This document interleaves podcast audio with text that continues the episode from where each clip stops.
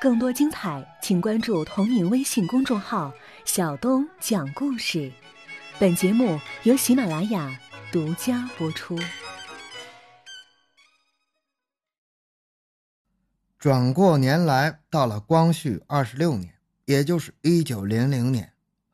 山东直隶交界一带大批的农民小手艺人们，在两年前兴起的义和拳闹大发。他们四处张贴出反抗朝廷的揭帖，比如灭了耶稣教，杀了东洋鬼，再跟大清闹。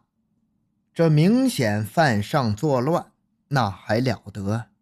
大清朝廷立刻派出了大批的兵力来围剿造反起义的全民。可是越剿义和拳越多，已经形成了燎原之势。各地的城镇乡村纷纷设立了坛口，他们在这里整日。聚众习武，诛杀洋人，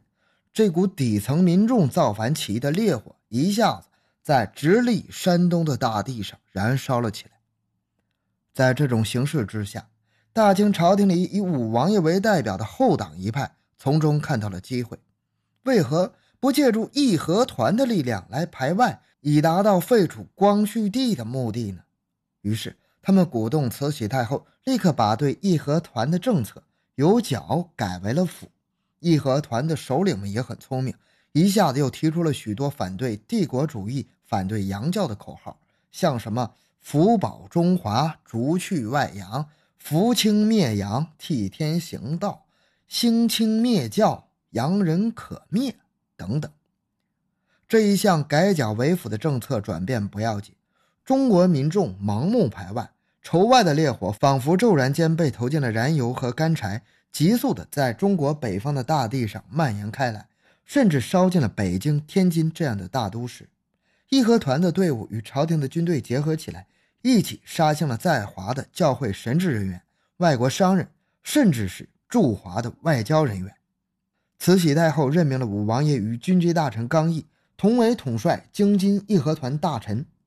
武王爷接受了这项任命之后。立即就在自己家的五王爷府设立了拳坛，从此他自己也就是头裹红巾，身着短衣，一副义和团的打扮了。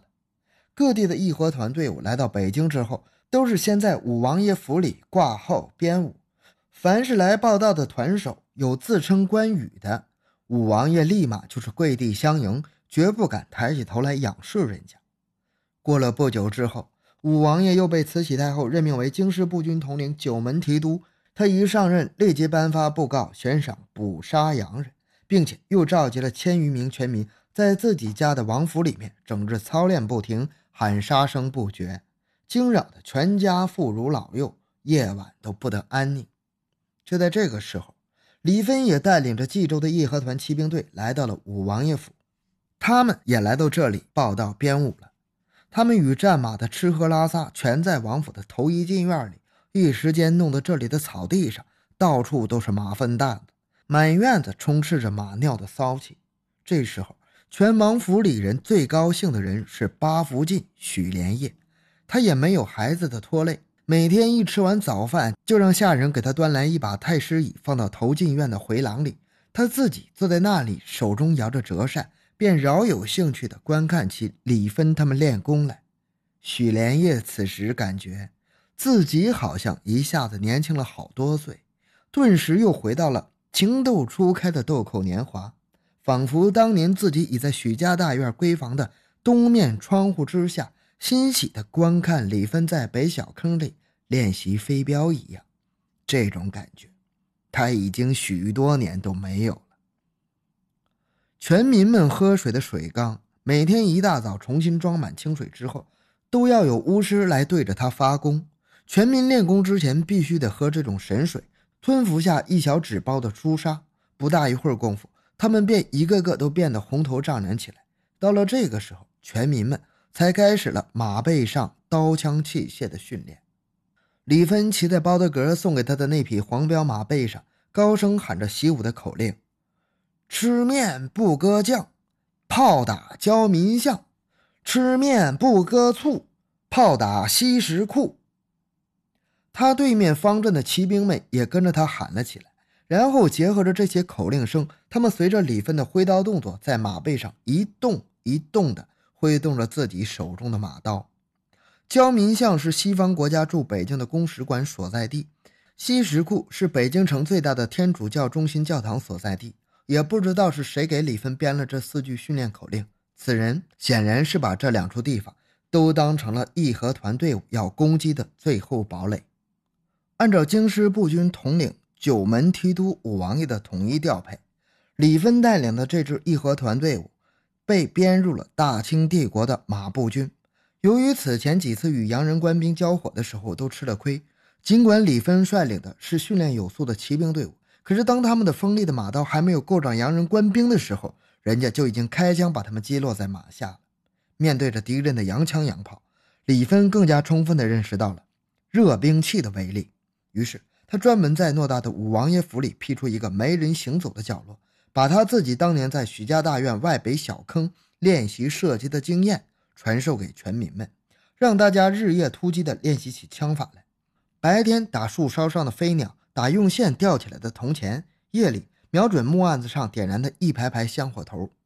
俗话说，枪法就是子弹喂出来的。经过十来天的突击训练，全民们的枪法已经基本达到了不用瞄准击发就有的程度。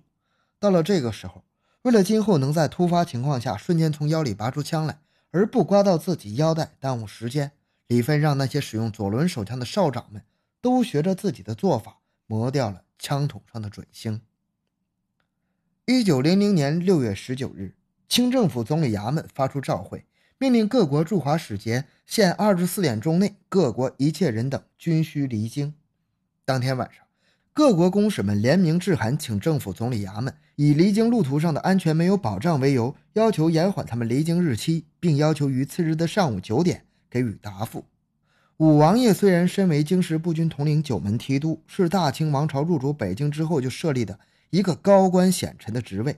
可是此刻他似乎更重视义和团王大臣这一临时设立的职务。就在这一职务的指使下，武王爷。竟然在清政府还没有回复各国驻华使节的情况下，立令智昏的将大清朝廷对外动武的一切程序都置于脑后，亲自带领义和团的队伍去攻打西什库天主教堂，甚至动用了清朝军队最精锐的虎神营、神机营、马步军和火器营炮队。六月二十日上午的九点半钟，德国公使克林德仍然未能说服各国公使一同行动，于是他便吩咐备上两顶礼轿，他自己一顶。随身的翻译柯士达一顶，一同前往清政府的总理衙门。前面有两个穿制服的侍从骑马开道。他们这一队人马从东郊民巷使馆区前往总理衙门，走到东单牌楼北大街的石大人胡同内的西总部胡同西口时，正好遇上了清军神机营的队长恩海，率领少长商红光等二三十名官兵在街上巡逻。看到两个外国人坐轿而来，恩海。二话没说，对准前面的轿子就放了一枪，随即他的卫兵朝后面的轿子开枪射击，轿夫和随从立时三刻都逃走了。恩海走上前来，把克林德从轿子里拖出来，一看人已经死了，而后面那顶轿子里的翻译柯志达则受了枪伤，已经昏迷。这位恩海大人当即摘走了挂在克林德胸前的那块金壳怀表。队伍中有几名士兵一见队长做出了如此的举动，那咱们还客气个什么呀？于是，一拥而上，瓜分了这两位德国外交人员身上的手枪、金戒指之类的值钱的东西。作为恩海下级的少长商红光，则默默地站在一旁，看着队长他们的所作所为，目光流露出了鄙夷的神色。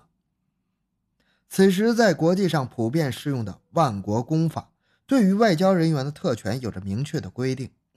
国使至外国者，自进疆至出疆，拒不归地方管辖，不得拿问。原国使即代国君行权，即当敬及其君以及其臣，而不可冒犯。其驻扎外国权利与在本国等，所谓不在而在也。任国使如此旷典者，概不如此。即难以一世全焉。此国遣使而彼国皆知，即为默许其但服本国之权而已。和好时，本国所给护身牌票，或所往之国，倘有战争，给予护身牌票，均可正其职位而免人拿问也。不仅是国师本人，即使是国师之妻子及其从事员便、记事、代书、佣工、器具、私衙、公馆，皆置权外，他国不得管辖。回到营房之后，恩海队长把他属下的官兵统统集合起来，然后站在队列前，向他们部下炫耀起来：“亲王大人夸咱们干得好，还奖赏了我五十两银子呢。”此时，也站在队伍里的少长商红光等人只是呆呆地望着队长大人，他们都是默不作声，没有一点兴奋的神情流露。光绪二十六年农历五月二十三日，也就是庚子年壬午月乙丑日，一九零零年六月二十一日，这是中国历史上值得让人们记住的日子。大清王朝的慈禧太后竟然同时向。大英帝国、美利坚、日本、俄罗斯、法兰西、德意志、意大利、奥匈帝国、比利时、西班牙和荷兰十一国宣战了，发表了中华帝国的宣战诏书。这是一份古今中外都不曾有过的宣战书，等于是向全世界宣战了。而负责起草这份宣战诏书的，竟然只是军机处的一位普通官员。连文冲。